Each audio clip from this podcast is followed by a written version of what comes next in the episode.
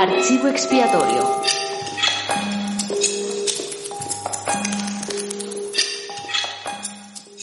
Animales de compañía.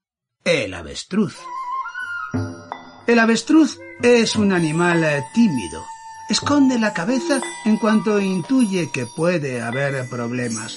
La exagerada longitud de su cuello se origina en esta costumbre. Cuando el avestruz cree que el peligro ha pasado, tira de la cabeza sin acordarse de que la tiene encajada en un hoyo. El avestruz es además un animal olvidadizo.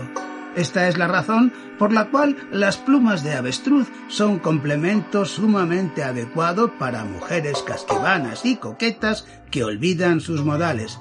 En este aspecto, también la casquivana se asemeja al avestruz, al que conviene no invitar nunca a un almuerzo porque carece de maneras.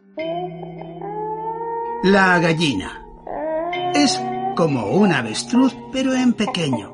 Sus alas, apenas aptas para el vuelo rasante, le sirven de muy poco a la gallina en su vida diaria.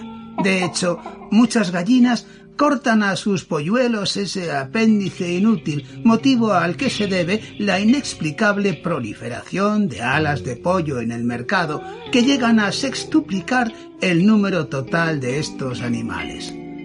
Si la naturaleza terca se las hace nuevamente crecer o si previsora ha originado mediante evolución una raza de alas sin cuerpo, es asunto sobre el que aún no se ha pronunciado la ciencia.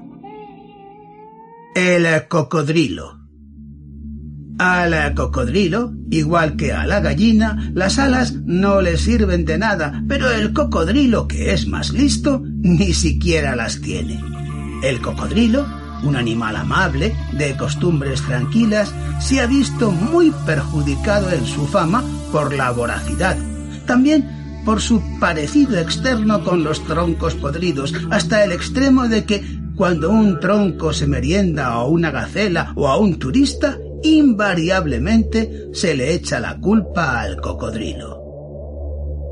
El tronco podrido. Como animal, el tronco podrido es conocido desde hace pocos años.